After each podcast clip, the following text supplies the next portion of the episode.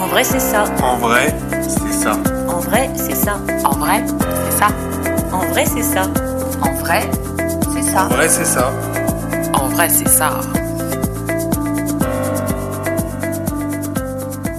En vrai, c'est ça, le podcast qui pique là où ça fait du bien. Explorer et questionner la santé sous toutes ses coutures. Idées reçues, inconscient collectif, réseaux sociaux, autant de prismes qui déforment la réalité. Prenons le temps d'écouter ceux qui expérimentent au quotidien et racontent. En vrai, c'est ça. Bonjour, je suis Estelle Barrellon, pharmacienne et naturopathe, et je cherche avec vous la meilleure façon d'aborder sa santé.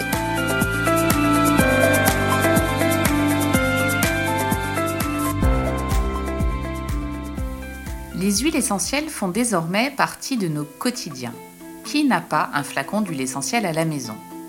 Nous pensons les connaître et aimons les utiliser à toutes les sauces pour nos produits d'entretien, nos cosmétiques maison, pour soigner nos bobos ou jouer aux apprentis sorciers en réalisant des mixtures.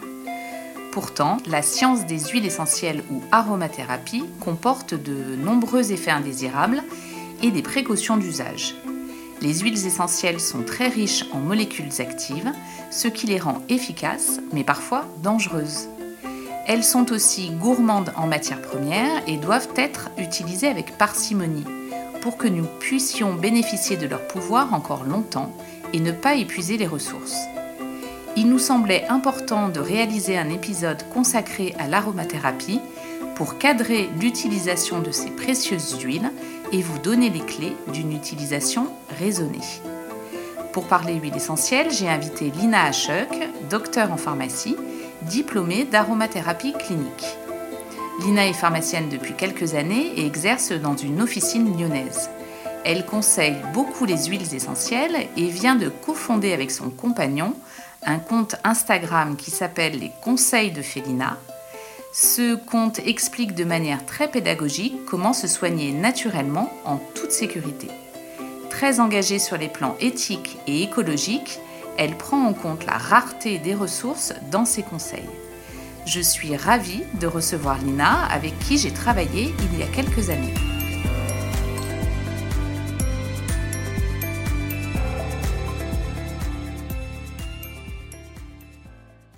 Bonjour Lina, comment ça va aujourd'hui Alors bonjour Estelle, ça va très bien. Bon, alors je t'ai invitée pour qu'on parle euh, aromathérapie. Tu le sais, l'aromathérapie c'est très apprécié de nos patients euh, à la pharmacie. Les flacons d'huile essentielle inondent le marché, on en trouve de partout. Euh, on va peut-être commencer en rappelant comment une huile essentielle est fabriquée. Eh ben oui, très bien. Alors c'est euh, la fabrication des huiles essentielles, euh, c'est un process qui est vieux comme le monde, D'accord. utilisé depuis très longtemps. Donc c'est la distillation, on va dire ça c'est le mot technique euh, qui est utilisé, et on utilise un alambic pour le faire. D'accord. Donc comment on va dire le producteur procède? Donc il va récolter ses plantes, Oui. voilà. Il les ramène dans son alambic, il va les Oui. mettre dans une grande cuve avec de l'eau. Mhm. Voilà. Euh, il va faire chauffer l'eau pour que l'eau se transforme en vapeur. Et la vapeur va monter. Et en fait, la vapeur, en montant, va ramener euh, les molécules actives des huiles essentielles, Mhm. donc les essences, va les emmener dans un petit tuyau. Oui. Et là, on va refroidir cette vapeur pour extraire les huiles essentielles. D'accord. Au bout du petit tuyau, le flacon d'huile essentielle. Enfin, tout à fait. Alors c'est très schématique. Après, il, doit, enfin, il y a quand même un process pour séparer parce qu'à ce moment-là, il y aura encore euh, de l'hydrolat. Donc l'hydrolat, c'est l'eau qui a servi euh, à euh, distiller l'huile essentielle et l'huile essentielle. Donc il faut les séparer. D'accord. Voilà. Ok. Donc ça, on les sépare dans un dispositif qui s'appelle l'essentiel. Ok. C'est le bout du tuyau, c'est l'essentiel qui va séparer l'hydrolat et l'huile essentielle. Donc l'hydrolat, on va dire que c'est beaucoup moins chargé en molécules. Oui, c'est moins chargé en molécules. Il peut avoir les mêmes molécules que dans l'huile essentielle, mais il y en a aussi des différentes. D'accord, Voilà. ça, ça sépare. ça, se va vraiment sépare. séparer parce que l'huile essentielle, comme son nom l'indique, c'est huileux. Et l'hydrolat, comme son nom l'indique, c'est quelque chose à base d'eau. Donc on va avoir des molécules qui vont aimer plutôt l'eau et d'autres qui vont aimer plutôt l'huile. Donc on va pas forcément Pas forcément retrouver les mêmes. Voilà. D'accord, donc ça c'est intéressant. Euh, on sait, donc euh, moi j'ai fait cet épisode parce que euh, dans mon exercice, j'imagine que tu as le même genre de réflexion. Euh, je me rends compte que les gens aiment tellement les huiles essentielles qu'elles sont un peu utilisées à tort et à travers. Je te donne un exemple récent. J'ai une dame qui mettait tous les jours une goutte d'huile essentielle d'origan dans son thé parce qu'elle devait trouver que ça donnait un petit peu d'arôme. Euh, donc, on va peut-être rappeler quand même euh, les contre-indications parce qu'il y en a. Ah oui. Alors, les principales contre-indications des huiles essentielles. Alors, souvent, donc souvent, ça va être contre-indiqué enfant en dessous de 7 ans. D'accord. Alors, je dis contre-indiqué parce que bon, on est français, on ouvre le parapluie toujours, on se Oui. protège, voilà. Euh, c'est contre-indiqué. Après, bien sûr, il faut toujours se rapprocher d'un professionnel de santé qui est formé en aromathérapie et qui pourra, dans des cas particuliers, euh, Éventuellement. éventuellement changer de discours. Euh, normalement, donc enfant de moins de 7 ans, les femmes enceintes et allaitantes. D'accord. Voilà. Pour ces deux tranches de population, on, on peut conseiller les hydrolats qui sont très bien. C'est une très bonne alternative, par exemple. D'accord. Et ensuite, nous allons avoir les euh, personnes âgées euh, qui peuvent avoir des défaillances au niveau des reins, du foie, voilà. D'accord. et qui ont surtout beaucoup de traitements. Donc il y a des risques d'interaction, donc il faut faire attention. Mhm. Et les personnes épileptiques. D'accord. Voilà. Euh, personnes épileptiques asthmatiques. Oui, c'est ce que veux dire. euh, Euh, asthmatique j'aurais- aussi, euh, voilà, euh, personnes épileptiques et asthmatiques. Euh, ça, c'est un. Enfin, pour moi, c'est un non. Et après, au cas par cas, éventuellement, C'est ça. euh, voilà, on peut adapter le discours. Oui, donc finalement, ça réduit un peu la population à qui on peut administrer comme ça euh, facilement les huiles essentielles. Ah ben oui, oui, c'est pas quelque chose à donner. euh, Enfin, c'est pas quelque chose à donner, à, on va dire, à la légère. C'est pas parce que c'est naturel que c'est sans danger. C'est très concentré les huiles essentielles. Vraiment, on fait hyper attention. Est-ce qu'on a une idée à, à peu près de l'utilisation des, des huiles essentielles? Combien de Français en utilisent? Alors, j'ai pas exactement les chiffres, mais je sais que ça représente entre 23 et 27% des personnes qui utilisent des compléments alimentaires, qui vont utiliser des huiles essentielles, parce qu'ils ont le, les huiles essentielles ont le statut, la majorité de compléments alimentaires. D'accord. Pas ok. toutes, Donc il y a un Français sur trois presque Voilà. qui en Va- utilise. Tout à fait. Et c'est quelque chose qui est hyper récent en réalité, parce qu'effectivement, les huiles essentielles, elles sont utilisées depuis euh, bon, le début du monde, voilà. Mhm. Mais en fait, c'est très récent. hein. C'est vraiment, on va dire, les deux dernières décennies où c'est monté en puissance, parce qu'il y a eu plein d'ouvrages, plein de médecins, plein d'études aussi qui ont commencé à se lancer là-dessus. Et c'est vraiment depuis euh, 20 ans que c'est monté en flèche l'utilisation des huiles essentielles. Oui, et puis la communauté scientifique s'intéresse parce qu'il y a des molécules actives. Exactement. Et puis on s'est même demandé si certaines étaient dangereuses. hein. Tu vas te Oui. de l'huile essentielle de lavande qui était un Tout peu à fait. Con- controversée. Exactement. On pensait qu'il y avait peut-être euh, qu'elle était un petit peu perturbatrice au niveau endocrinien. Qu'est-ce qu'il en est finalement? Alors finalement, alors après moi quand j'ai fait ma formation, finalement non, il y a eu des études qui sont sorties et il s'avérait que ce- ces troubles endocriniens étaient plutôt dus au contenant de l'huile essentielle. Ah, Voilà. dingue. Donc c'était plutôt les contenants qui effectivement maintenant on fait hyper attention, c'est des flacons en verre, teintés. Euh, normalement même le contenant devrait être bien contrôlé. D'accord. Et à l'époque où il y a eu euh, justement cette controverse sur euh, l'effet euh, enfin, perturbateur endocrinien, c'était parce qu'on utilisait des flacons avec des résidus de phtalate. D'accord. Et ça serait dû au phtalate qui réagirait avec l'huile essentielle et qui euh, Produirait ce, produirait euh, ce phénomène. ce phénomène. Donc pour l'instant, il- On revient dessus. on revient dessus. voilà, c'est pas sûr. D'accord. En attendant, les huiles essentielles, elles sont très étudiées parce qu'elles ont vraiment une efficacité euh, réelle. hein. Tout à fait. Parce qu'il y a des molécules actives. Active dedans, beaucoup de molécules actives. C'est pour ça qu'il faut faire attention à leur utilisation. Alors, donc du coup, on a bien expliqué que ça n'était pas pour toute la population. Pour la population qui peut utiliser des huiles essentielles, euh, quelles vont être les recommandations sur les doses euh, à ne pas dépasser en fonction des voies? Parce qu'il y a, il y a différentes voies d'utilisation. Exactement. On fait un petit topo là-dessus? Et ben allez, c'est très compliqué parce que en fait, il n'y a pas de règle universelle pour les doses. Voilà, il n'y a pas de règle. C'est un peu tout le monde qui fait à sa sauce. Il y a plusieurs écoles. Euh, globalement, euh, moi j'ai une donnée qui est qui est scientifique et qui est posée, c'est que 1 millilitre d'huile essentielle, ça représente à peu près 30 gouttes d'huile essentielle. Voilà. Donc déjà, on voit, euh, c'est une grosse quantité. Ça, c'est une donnée que le scientifique posait. Il faudrait pas dépasser ce millilitre. Voilà, dire. c'est déjà euh, beaucoup. C'est-à-dire Oui, que quand on, peut déjà. re- on peut remarquer un flacon d'huile essentielle, globalement ça, ça peut avoir, euh, aller de 5 millilitres, 10 millilitres, 30 millilitres. Oui. Donc on voit sur un petit flacon par exemple de 10 millilitres qui est vendu dans le commerce hein, globalement, euh, ça veut dire que 1 millilitre c'est un dixième. Oui, Un dixième, euh, c'est beaucoup. oui, c'est beaucoup déjà. c'est beaucoup. Et c'est vraiment pour euh, aussi donner cette. euh, je trouve que c'est une image. Un dixième du flacon, c'est énorme. Donc, il faudrait vraiment pas dépasser 30 gouttes. Moi, j'ai déjà entendu des gens qui prenaient 30 gouttes par jour. Oui, donc Voilà. ça non. Un dixième, de- un flacon, ça devrait durer dans le temps assez longtemps en réalité. hein. Ouais. Voilà, c'est pour faire, c'est un peu pour donner une image. On D'accord. se dit, ça fait beaucoup. Donc après, au niveau des doses, euh, ça va dépendre de la voix. Oui, on Donc, peut euh, rappeler les voix Donc on, va peut avoir, utiliser. on va avoir la, euh, la- je dirais la principale, ça va être la euh, respiratoire. Donc on peut utiliser en inhalation D'accord, ou en diffusion. D'accord. Donc en diffusion, c'est avec un appareil euh, qui permet la diffusion. Souvent, c'est des nébulisateurs, on appelle ça comme ça. Euh, donc c'est de ça va être euh, de ah de l'inhalation humide, on appelle Oui. ça. Voilà, j'ai cherché le terme. Et dans ce cas-là, il faut juste se référer au manuel de, de l'appareil. Souvent, c'est très très clair. Ok. Parce que selon les appareils, vous n'allez pas utiliser les mêmes quantités d'huile essentielle et pas les mêmes huiles essentielles. Mhm. Souvent, on se réfère au manuel. C'est très clair. D'accord.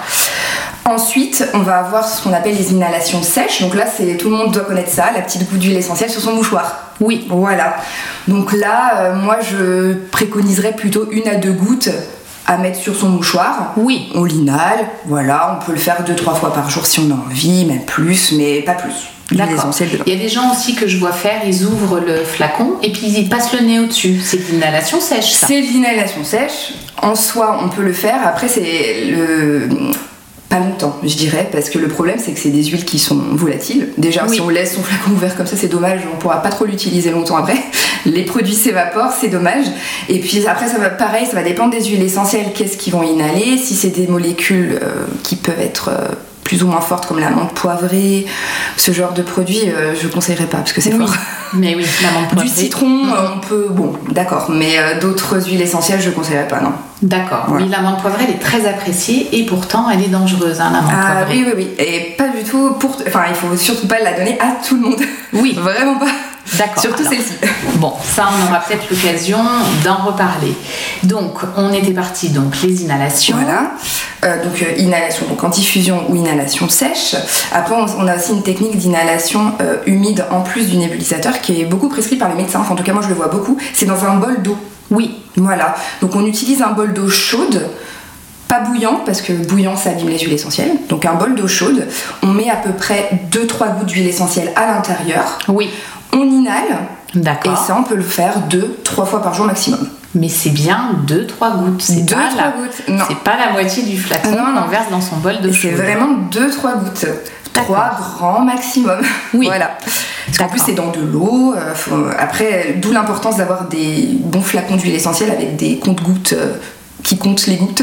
Oui, Donc il faut bien choisir ça aussi. oui, qui est un style goutte euh, installé sur le flacon. Exactement. Ce qui n'est pas toujours le cas sur des huiles de plus ou moins bonne euh, qualité, j'imagine. Bah non, et c'est très important parce que normalement les, les codigouttes, moi Ça s'appelle des codigouttes. Les codigouttes pour les flacons d'huile essentielle, normalement, euh, c'est caractérisé, c'est inscrit à la pharmacopée européenne. Ça peut D'accord. pas être. Enfin, c'est- censé être calibré. Mais oui, bien sûr. Normalement. Non, mais Voilà. Après, je dis bien normalement parce que la réalité est tout autre. c'est vrai, il y a Ouais. plein de choses qui existent sur le marché, ça c'est sûr. Alors, on revient à nos voies d'utilisation. Donc, ça, c'est encore une inhalation différente. hein, Tout à dans fait. le bol d'eau frémissante, pas bouillante. Tout à fait. Euh, ensuite, on, va avoir la voie euh, cosmétique, Oui. cutanée. D'accord. Voilà. Euh, là, il va falloir diluer l'huile essentielle. Donc, moi, je pars du principe, en règle générale, pas d'huile essentielle pure sur la peau. Oui, je suis assez d'accord avec Comme toi. ça, pas de problème. Il y a des exceptions, mais les exceptions, euh, le grand public ne le connaît pas. Il faut se rapprocher d'un professionnel de santé qui connaît. Normalement, on dilue tout le temps. D'accord. Donc, Euh, la petite goutte d'huile essentielle sur les poignets, sauf si ça a été indiqué Voilà. par son pharmacien, Exactement. on évite. On évite. C'est vraiment. Ouais, ça peut être caustique. Hein. Ah bah c'est que pas toutes, mais elles- majoritairement elles sont quand même caustiques. C'est concentré, c'est euh, faut faire attention.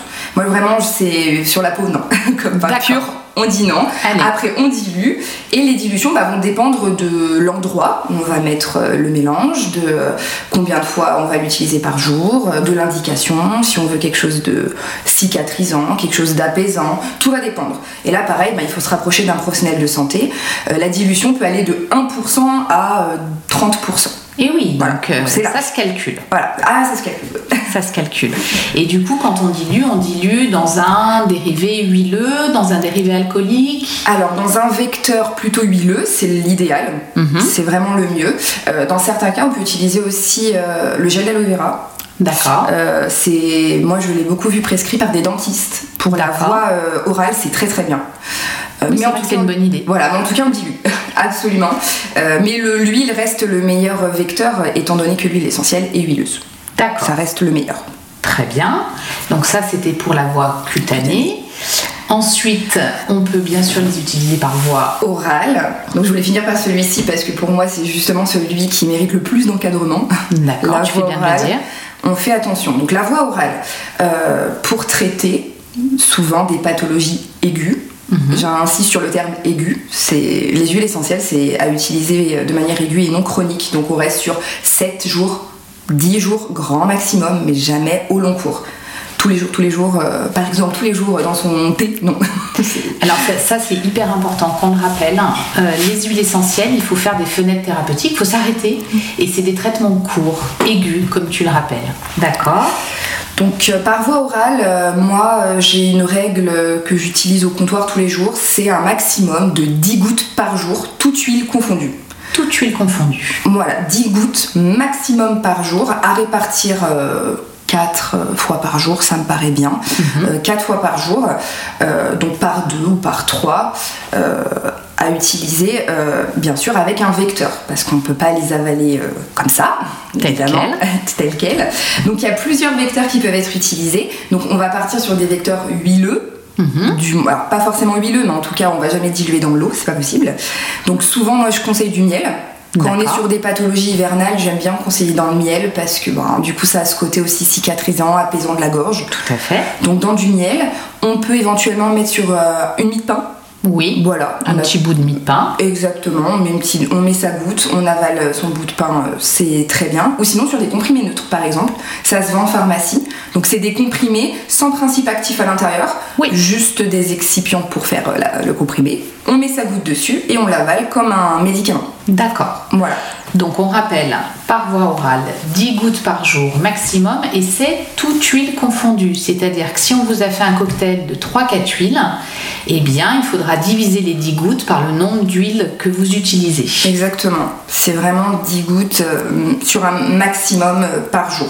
Après, évidemment, il y a toujours des cas particuliers. Il faut toujours se rapprocher d'un professionnel de santé et surtout être transparent, c'est-à-dire dire euh, aux professionnels si on utilise d'autres huiles essentielles à côté. C'est ça. Parce que nous, on va arriver avec notre conseil, je vais vous dire voilà, vous pouvez prendre ça euh, jusqu'à 10, enfin, jusqu'à 10 gouttes par jour, mais il faut bien être transparent si on utilise d'autres gouttes à côté. Et oui, si on met, euh, si on est adepte de mettre une petite, euh, petite goutte de lavande sur son plexus le matin ou sur ses poignets pour se Exactement. détendre, il faut bien le dire au pharmacien à qui on va demander conseil. Tout à fait. Et c'est vraiment important d'avoir, bah, de communiquer, tout simplement, d'être transparent et Toujours la même chose, pas de tabou en santé, le pharmacien ne vous jugera pas sur ce que vous faites, donc dites-lui parce que lui ça l'aide dans son conseil. C'est ça. Et ça nous aide beaucoup. Et oui, bien sûr, donc euh, parler et ne pas cacher des choses. Très bien. Comment on va pouvoir euh, apprécier la qualité d'une euh, d'une huile essentielle? Comment Alors. bien les choisir? Alors, euh, je vais faire sur, on va dire, à peu près deux points. Ça veut dire un particulier qui va lui-même acheter ses huiles essentielles sur un site commerçant. Je conseille pas trop, mais euh, voilà, on peut, c'est possible. arriver. Voilà, on en connaît plein, des grandes enseignes qui vendent des huiles essentielles. Tout d'abord, plutôt s'orienter sur des huiles essentielles bio. Oui. Euh, alors, ça n'a rien à voir, on va dire, avec le lobbying bio. C'est tout simplement parce que euh, la charte bio est très stricte. Elle exclut beaucoup de produits euh, dans leur charte. Voilà, des indésirables. Donc, il faut vraiment s'orienter là-dessus. Il faut bien comprendre qu'une huile essentielle est extraite d'une plante. Et si la plante a poussé avec des pesticides, l'huile essentielle aura des pesticides.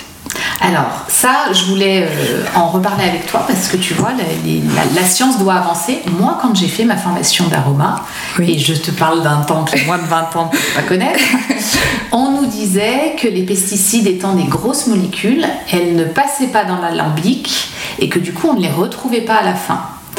Bon, j'ai l'impression que j'ai lu deux trois études qui avaient l'air de dire le contraire. Donc, Ouais, ça passe. Alors, peut-être pas toutes, hein. Effectivement, peut-être pas tout. Après, il n'y a pas vraiment de, il a pas de filtre quand on crée une huile essentielle. C'est vraiment de la vapeur qui va emmener toutes les molécules présentes dans la plante. Donc, s'il y a des pesticides, euh, on va dire de petite taille, qui ont euh, la même, euh, on va dire la même taille que les molécules essentielles de l'huile essentielle, ça va passer.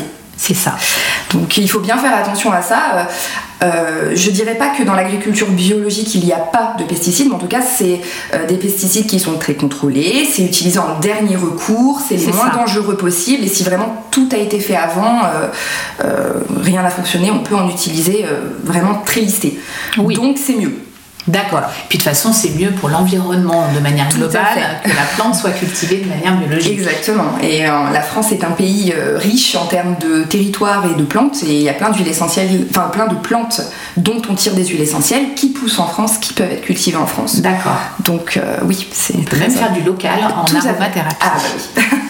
Alors, on revient donc sur la qualité des, des huiles essentielles, donc le critère bio. Bio, ça, moi, je trouve que c'est un des plus importants. Et ensuite, il faut bien vérifier que les huiles essentielles sont chémotypées. Chémotypé. Voilà. Alors, je vais même épeler pour ceux qui veulent aller regarder. C-H-E-M-O-T-Y-P et accent aigu et un E parce que c'est une une essentielle. Donc, chémotypé, le chémotype, tu peux nous éclairer là-dessus Alors, le chémotype, il faut comprendre ça comme la carte d'identité chimique d'une huile essentielle. C'est sa carte d'identité. Donc, euh, elle va. euh, en fait, une huile essentielle est composée de euh, plusieurs molécules à des concentrations données. Euh, donc, il faut qu'il y ait ces concentrations dans cette huile essentielle, sinon elle est impure ou pas complète ou euh, voilà. Euh, en fait, le chémotype, donc ce n'est pas seulement que la présence des euh, de molécules données dedans, ça va être aussi d'avoir son genre et son espèce précise. Oui. Ça, je, je donnerai un petit exemple parce qu'il y a des choses connues là-dessus. Et de connaître aussi son origine.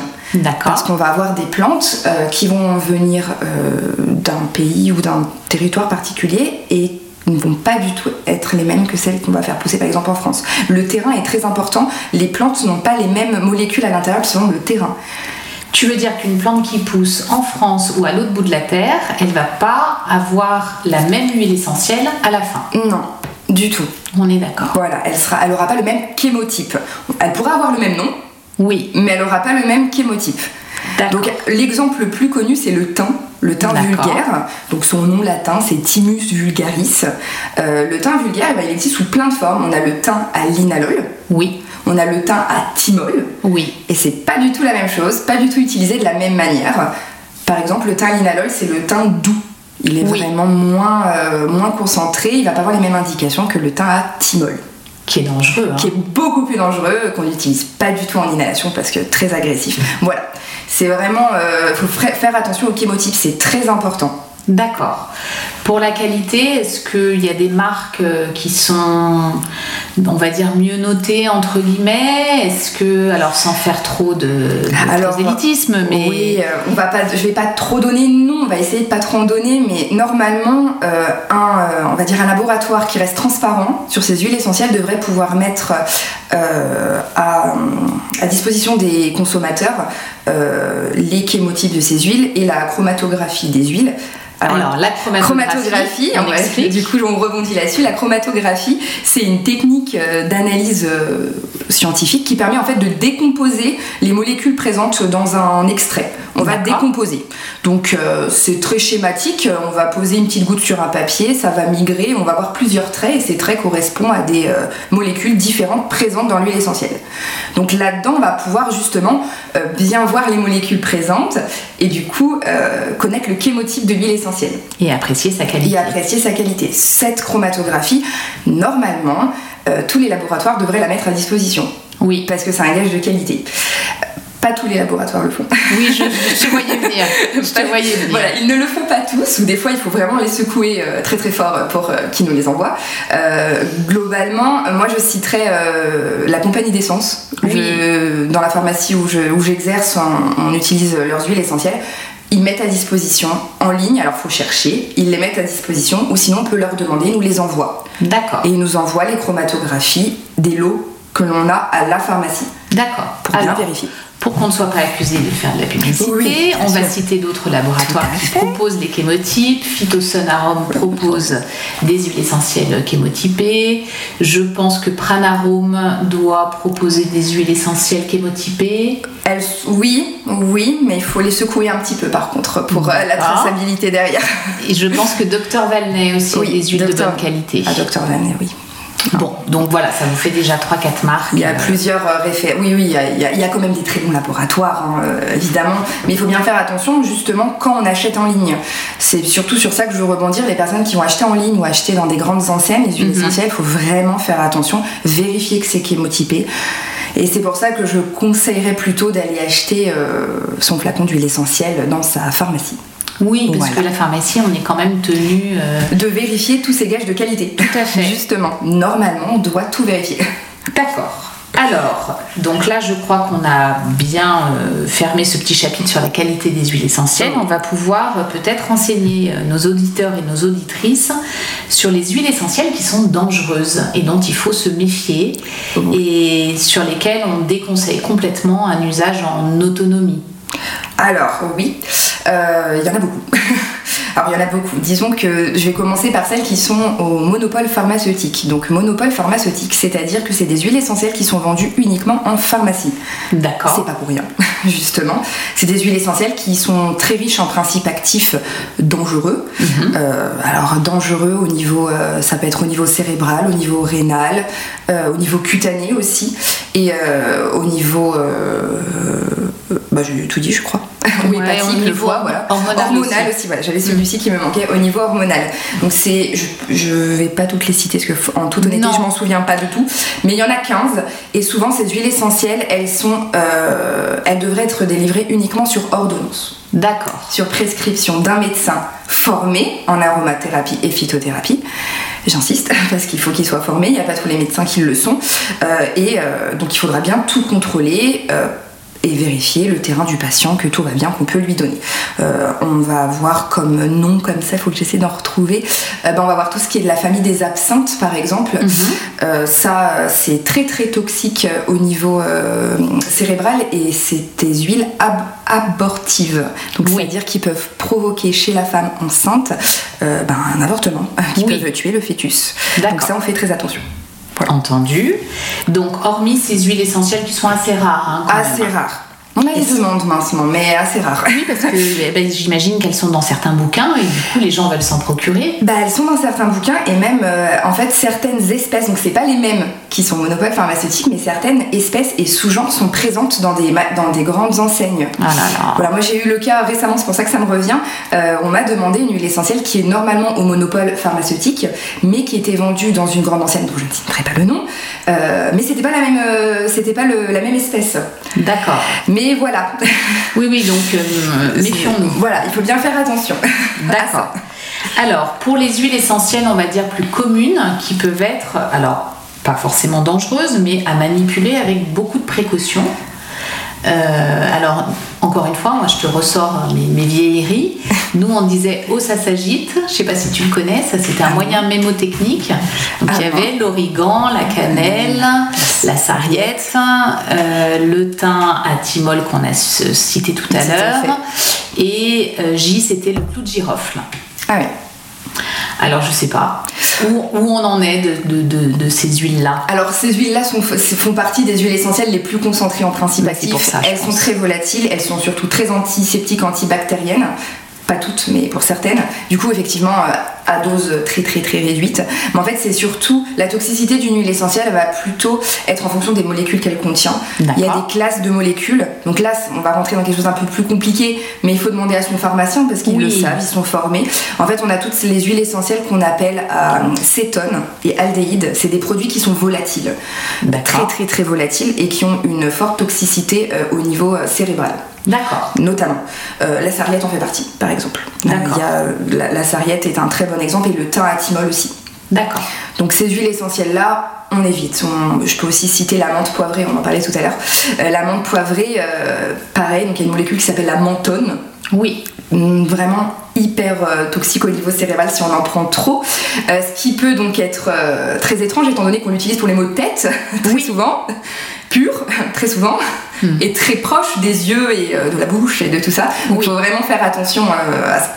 Ouais, peut-être privilégier un petit euh, roll-on avec un peu d'huile essentielle de menthe poivrée, mais qui n'est pas directement. euh, Oui, et puis bien l'espacer des yeux. Et souvent, ces petits roll moi j'aime bien parce que c'est dilué. Il y a de l'huile végétale dedans.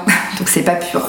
Voilà, donc euh, pas, voilà, ces classes-là. Mais effectivement, c'est un très bon. euh, C'était une très bonne phrase mémotechnique, je m'en souviendrai. Oh, ça s'agit, oui. ouais, elles y sont toutes. C'est vraiment ça, très euh, très bien. Elles- ouais. C'est les, les principales qui sont dangereuses. D'accord. Et je rappelle euh, que certaines, on est proche des spectres de certains antibiotiques. Ah bah Donc, oui.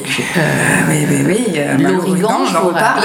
Voilà, l'origan, Oui, une oui. goutte thé tous les jours, qu'est-ce que ça peut faire? Ah bah c'est très mauvais pour euh, plein de choses parce que du coup effectivement c'est euh, antibactérien donc ça c'est anti euh, toute bactérie Euh, même on le sait maintenant les bactéries qui sont nécessaires au bon fonctionnement du corps humain le pro le euh, microbiote euh, intestinal donc d'en prendre oui. tous les jours tous les jours ben c'est comme si on prenait des antibiotiques tous les jours donc euh, pour certains qui ont déjà eu l'expérience de prendre des antibiotiques, ça euh, détruit la flore intestinale, ça la déstabilise énormément. Donc l'origan tous les jours, c'est non. On est bien d'accord. C'est non. Ah Et non. puis en plus, dans le thé, euh, ça, ça se dilue pas. Enfin, c'était. Elle devait se brûler la langue. Oui, je pense, je pense, parce qu'en plus elle est caustique celle-ci. hein. Très bien. Alors, je pense qu'on a quand même euh, pas mal euh, bordé l'utilisation. On a quand même fait, je pense, un petit peu peur à nos auditeurs, à nos auditrices. On va peut-être commencer à les caresser dans le sens du Bien poil. sûr. Et on va peut-être quand même euh, pouvoir leur donner quelques conseils sur une utilisation euh, raisonnée. Euh, là, on entre dans l'hiver. le rhume pointe le bout de son nez quand c'est pas le Covid. Qu'est-ce qu'on peut utiliser comme huile essentielle et qui sont, on va dire, douces et pas trop agressives? Alors, les huiles essentielles de l'hiver, euh, il y a, la- on va dire, le couteau suisse de l'hiver, moi je l'adore celle-ci, c'est le Ravinsara. Oui. Alors, Ravinsara, c'est une euh, plante euh, qui est camphrée, donc son nom c'est Cinnamomum camphora. À tes souhaits. Voilà, je dis le nom, j'insiste, parce qu'il y a beaucoup de Ravinsara. Ah, Et c'est pas la même chose. d'accord. Voilà, donc c'est bien le Ravinsara. Euh, c'est cette plante-là qui est efficace. Les autres plantes sont des espèces qui sont importées de Chine, euh, qui sont aussi des plantes à camphre, mais qui n'ont pas du tout les mêmes propriétés. D'accord. Et bien sûr, dans certains magasins, vous pouvez avoir des Ravinsar, qui Eh ne sont oui. pas des Ravinsara. Donc Ravinsara, vraiment très bien. C'est une huile essentielle euh, qui est euh, donc mucolytique. Donc mucolytique, c'est le- une action euh, qui va fluidifier les sécrétions Oui. donc nasale, au niveau des poumons aussi, euh, de l'arbre bronchique si on a des toux euh, grasses, qu'on est encombré. Euh, Ravinsara, euh, qui va aussi avoir une action antivirale. Maintenant, on le sait, in vitro, il y a des études, donc ça, une action antivirale. Donc c'est vraiment très très bien. Et euh, une action aussi immunostimulante, donc qui va booster les défenses immunitaires. Par quel biais, on sait? On sait pas trop. on, sait, ça. on sait pas trop parce que c'est la plante dans sa totalité. Alors c'est compliqué, on n'arrive pas à savoir quelle molécule peut le faire. D'accord. Et en tous les cas, on constate on constate qu'il y a une immunostimulation, donc ça euh, peut euh, aider euh, à éviter de tomber malade. D'accord. Euh, Alors euh, concrètement, comment on va l'utiliser? C'est euh, parce que nous, ce que, moi, ce que j'entends, c'est ah bah je mets ma petite goutte de Ravinsara sur les poignets. Est-ce que ça c'est une bonne façon de faire? Et puis mettre ça tout l'hiver. alors, euh, j'ai envie de dire non, parce qu'on a dit auparavant non, il faut éviter. Après, euh, la diluer c'est mieux quand même, dans une huile végétale, n'importe quoi, tout le monde a de l'huile végétale chez soi maintenant. Euh, je vous dirais même que si vous n'avez pas un petit flacon d'huile végétale, vous le mettez dans une goutte d'huile d'olive, il n'y a pas de souci. Voilà, on met, dans, on met dans un petit vecteur une goutte d'huile essentielle, une goutte d'huile végétale. Parce qu'il n'y a pas besoin de le diluer, c'est vraiment pour euh, pas agresser la peau. Euh, donc on peut mettre sur les poignets, diluer, du coup, effectivement. Moi je conseille aussi euh, au niveau euh, des amygdales, au niveau de la gorge, quand on commence à sentir la petite euh, gorge qui irrite, qui gratte. Tout de suite. voilà, on met tout de suite, ça peut éviter de, de se développer en, en grosse angine. Mhm. Voilà. Euh, en préventif, comme ça, j'aime beaucoup. Ou sinon, après, on peut l'utiliser par voie orale, le Ravinsara. Donc, comme expliqué précédemment, soit en utilisant euh, des comprimés neutres, soit en utilisant du miel, Ouais. euh, à hauteur de 2 gouttes 3-4 fois par jour. D'accord. Quand on est bien malade. Quand on est bien Voilà, 3-4 fois par jour sur, bien sûr, une semaine maximum. C'est pas du traitement au long cours. D'accord. Donc, euh, l'huile essentielle de Ravinsara tous les jours sur le poignet pendant tout l'hiver Pas forcément. C'est si on se sent un peu affaibli, Oui. On se dit tiens là je couve. Tout, moi, je conseillerais plutôt dans ce sens-là. ouais. D'accord. Donc Parce si que, je ouais. couve, je peux me mettre une petite goutte diluée sur mes poignets Exactement. pendant 3-4 jours, le temps que ça passe. Tout à fait. Entendu. Est-ce que tu as une autre huile essentielle que tu aimes bien pour l'hiver? Oui, euh, le titri. Oui. Titri, très bien. Alors, on le connaît l'utilisation du titri pour, les, euh, pour euh, son activité antibactérienne, notamment sur les boutons. Beaucoup Oui. de gens connaissent. Euh, c'est effectivement très bien parce que c'est cicatrisant, mais c'est aussi un très très bon antiviral et antibactérien à large spectre Et antifongique et antifongique. Anti, euh, antimicrobe, on va dire de manière générale. Il a vraiment un large spectre, donc le titri est vraiment très bien. Et d'ailleurs, c'est une huile essentielle que je conseillerais euh, à avoir dans, son, dans sa trousse à pharmacie, de par son activité, en, on va dire, antivirale, antibactérienne, antifongique, et parce qu'en plus, euh, le titri a des vertus donc cicatrisantes, apaisantes pour la peau. Donc c'est vraiment une huile couteau suisse. Ok. Elle fera plein de choses, donc c'est très bien. Au lieu d'en avoir plusieurs différentes, celle-ci, elle fait tout. D'accord. Une petite dernière Et euh, une petite dernière ou deux petites dernières, je conseillerais Allez. les eucalyptus. Oui. Donc les eucalyptus. pas n'importe lesquels, donc le radier euh, et le globuleux. D'accord. Parce qu'il existe l'eucalyptus citronné qui n'a absolument pas du tout la même utilisation. Donc vraiment radier et euh, globulus qui vont eux avoir un très bon euh, rôle décongestionnant au niveau du nez, de l'arbre bronchique. Euh, ça, dégage les bronches, ça aide, à, mieux respirer. C'est désinfectant, c'est antiseptique. Donc vraiment les meilleurs. À savoir que la l'utilise- on peut l'utiliser chez les plus jeunes. Mhm. Après euh, conseil auprès d'un professionnel de santé, c'est possible. Donc c'est parce qu'elle est plus douce. D'accord. Et la globuleux plutôt chez, euh, chez les adultes. D'accord. Donc je conseillerais plutôt d'avoir la radier, comme ça ça, Ça fait toute la ça fait tout le monde. D'accord. Donc ça, c'était les petites huiles essentielles euh, de l'hiver. Et puis, euh, je voulais te brancher, Lina, parce que je sais que tu es très euh, engagée, euh, on va dire, de manière éthique et écologique. D'ailleurs, c'est ce que tu, dans ton, dans ton compte Instagram, tu en parles souvent. Donc, je rappelle que tu as un On compte essaye. Instagram qui s'appelle Les Conseils de Félina, Tout que tu entretiens avec ton compagnon. Et vous parlez souvent, et je trouve ça très pertinent, de rappeler qu'une huile essentielle, c'est rare, Oui. c'est précieux, Tout à fait. que c'est très gourmand en matières premières, euh, que parfois ça vient de l'autre bout du monde. Euh, alors finalement, est-ce que l'aromathérapie, elle est si écolo que ça? Alors la, la- on va dire la réponse honnête serait non. Oui, la réponse honnête est non. L'aromathérapie c'est pas du tout écolo. Pas du tout. Euh, de plusieurs manières, comme, comme déjà dit, euh, parce qu'on a des plantes qui viennent de l'autre bout du monde. euh, et de par le succès ces dernières années, elles sont surexploitées.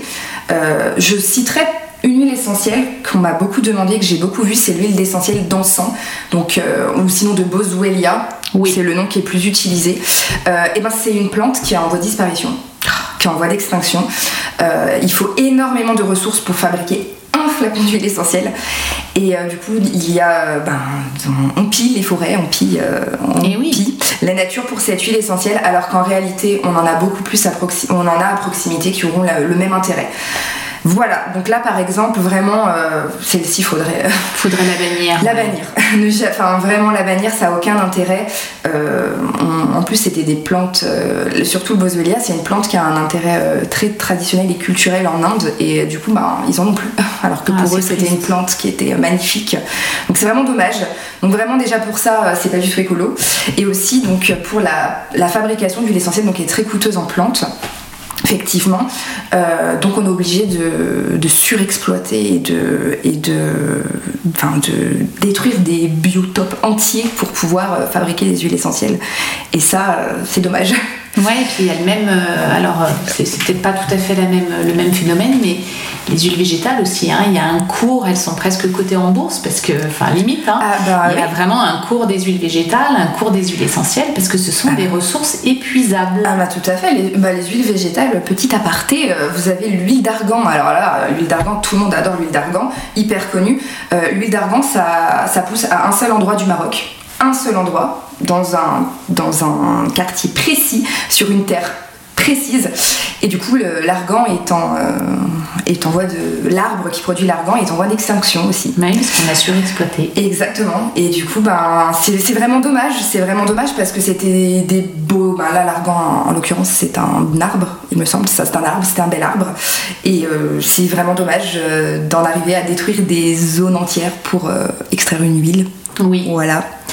Surtout, euh, alors c'est vrai qu'elle a, elle a des vertus euh, qui sont intéressantes, mais ce que tu expliques dans un de tes posts et que j'ai trouvé très intéressant, c'est que souvent on va chercher très compliqué alors qu'on a la même chose dans des huiles essentielles qu'on peut, qui ont été cultivées, dont la culture est plus facile, Tout à fait. qui peuvent être cultivées près de chez nous. Exactement.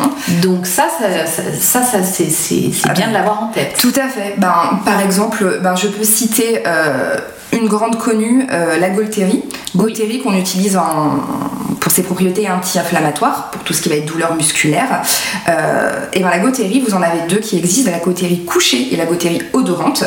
Euh, la Golterie odorante est une plante en voie d'extinction qui vient de l'autre bout du monde. La. Golterie couchée, on arrive à la faire pousser en France. Voilà. Et elles ont exactement euh, le même chémotype. Oui, Elles ont les mêmes molécules. d'accord. Donc euh, bah, voilà, on pourrait par exemple s'orienter plutôt sur, euh, bah, sur de la gaultérie couchée. Bien sûr. Je citerai aussi euh, le basilic tropical, Oui. euh, qui est utilisé pour ses propriétés antispasmodiques, douleurs de ventre, pour les douleurs de règles par exemple. Et ben vous avez l'estragon qui pousse en France, très bonne plante aussi, qui a exactement les mêmes propriétés. Et l'estragon, on en fabrique en France. Enfin, Et ça oui, pousse. ça pousse en Ça, France. ça pousse en France. Donc euh, on pourrait s'orienter sur des plantes euh, plutôt euh, locales, avec les mêmes propriétés.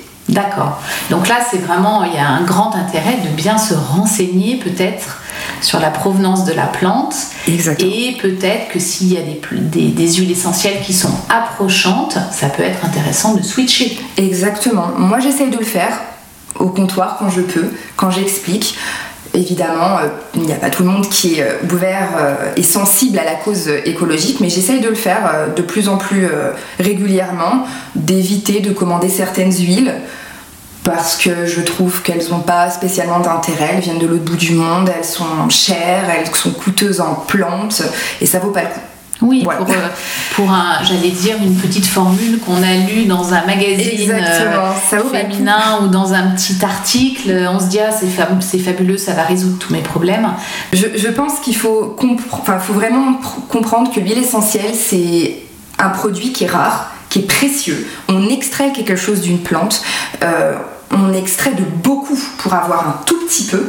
Euh, moi j'ai en tête un chiffre, peut-être que ça va parler aux gens. Il faut pour fabriquer un litre d'huile essentielle de lavandin, 50 kg de lavandin. Ouais, c'est énorme. 50 kilos, c'est énorme. En termes aussi de surface pour un, producteur, c'est énorme. Donc, est-ce que vraiment ça vaut le coup d'utiliser du lavandin euh, à tout va euh, euh, Et du coup, ça me permettra de rebondir sur une petite chose. Pour faire le ménage, par exemple, les huiles essentielles dans les produits ménagers, oui, je sais, ça sent bon. Mais franchement, utiliser des ressources aussi rares pour... désinfecter ses toilettes ou en mettre 2-3 gouttes dans sa lessive, je suis pas sûre que ça soit forcément nécessaire. Message reçu, Lina, message reçu. Euh, on va commencer à, à refermer cet épisode. hein. Comme d'habitude, c'est un peu frustrant parce qu'on a beaucoup de choses à dire euh, sur le sujet. On peut peut-être quand même euh, parler des hydrolats qui Oui. sont plus doux, qui sont efficaces aussi. Euh, Qu'est-ce qu'on peut dire sur le sujet Bah, les hydrolats, euh, comme j'ai expliqué tout au début, donc c'est un sous-produit en fait de la fabrication des huiles essentielles. Donc c'est l'eau qui a été utilisée pour euh, extraire les molécules actives de, des plantes. Donc nous avons des, des composés qui sont similaires dans les huiles essentielles et dans les hydrolats, à moindre concentration. Du coup c'est plus doux. Et des fois il y a des molécules un peu différentes. Mhm. Mais ça, euh, voilà, il y a, des fois elles sont différentes, mais en tout cas, le- on va dire l'indication reste souvent la même. Euh, moi, je donnerais des petits exemples, par exemple pour, la, pour les bébés euh, et la femme enceinte, euh, d'utiliser de l'hydrolat de géranium, Oui, très très bien en répulsif anti-moustique. d'accord. On évitera la citronnelle comme ça, et puis c'est beaucoup plus doux et c'est très très bien. Et on peut aussi utiliser, par exemple chez le bébé, l'eau de l'eau florale Eau florale, euh, l'eau florale est la même chose que, que l'hydrolat. Que. Euh, l'eau florale, par exemple, euh, de fleurs d'oranger ou de mélisse pour les coliques, pour les bébés. Donc on peut leur donner à, boire dans le biberon ou à la cuillère selon l'âge du petit. et c'est très très efficace, ça marche vraiment très bien. On reste quand même sur des produits de phytothérapie. Donc c'est, ça reste des produits qui sont concentrés en produits, mais moins que les huiles essentielles. D'accord. Donc les hydrolats pratiques, mais toujours pareil, il y a des molécules actives, donc on se rapproche d'un professionnel de santé qui est formé, c'est toujours la meilleure, euh, la meilleure, attitude. Euh, on va peut-être, tu vas peut-être nous en remettre une couche hein, sur euh, l'utilisation des huiles essentielles. Pour toi, comment est-ce qu'on devrait utiliser les huiles essentielles? Est-ce qu'on les utilise trop? Moi, je pense qu'on les utilise trop.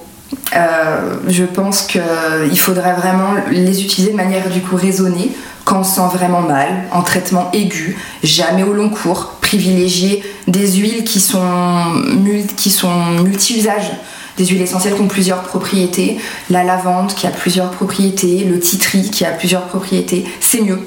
Comme ça, euh, au lieu d'avoir une armoire à pharmacie avec 50 flacons d'huile essentielle inutilisés qui périment, on en a 4-5 euh, mais qu'on utilise euh, régulièrement.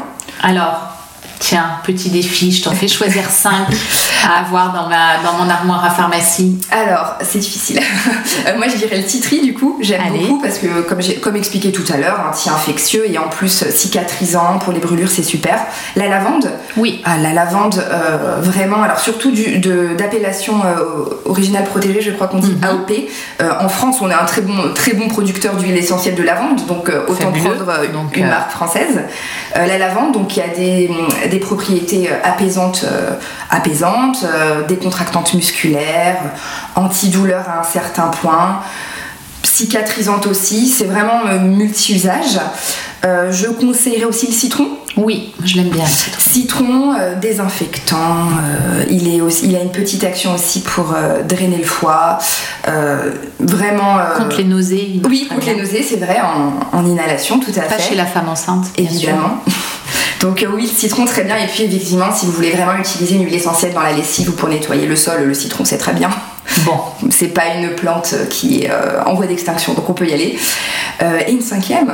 Attends, il y en a que trois là. Ah, il y en a que trois. Oh, oui, c'est vrai. Alors, lavande, titri, citron. Citron. Qu'est-ce qu'on pourrait prendre Bah moi, du coup, je, je, conseillerais les eucalyptus, donc l'eucalyptus radié notamment qui peut être utilisé chez le, plus jeune adulte et l'adulte, on va dire.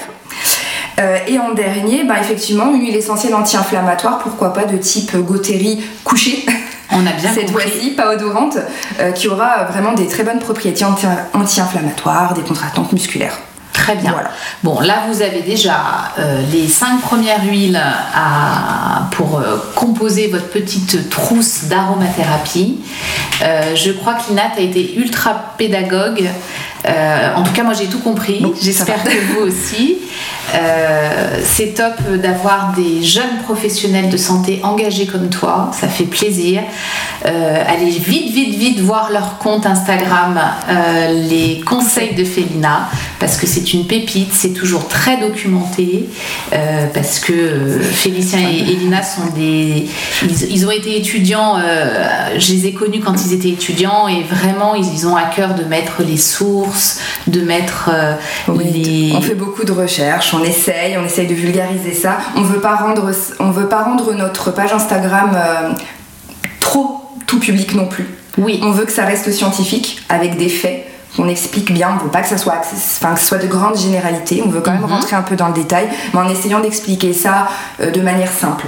Voilà et raisonner parce qu'on ça nous tient à cœur euh, la cause écologique vraiment. Depuis ces dernières années on, on, essaie vraiment de faire hyper attention.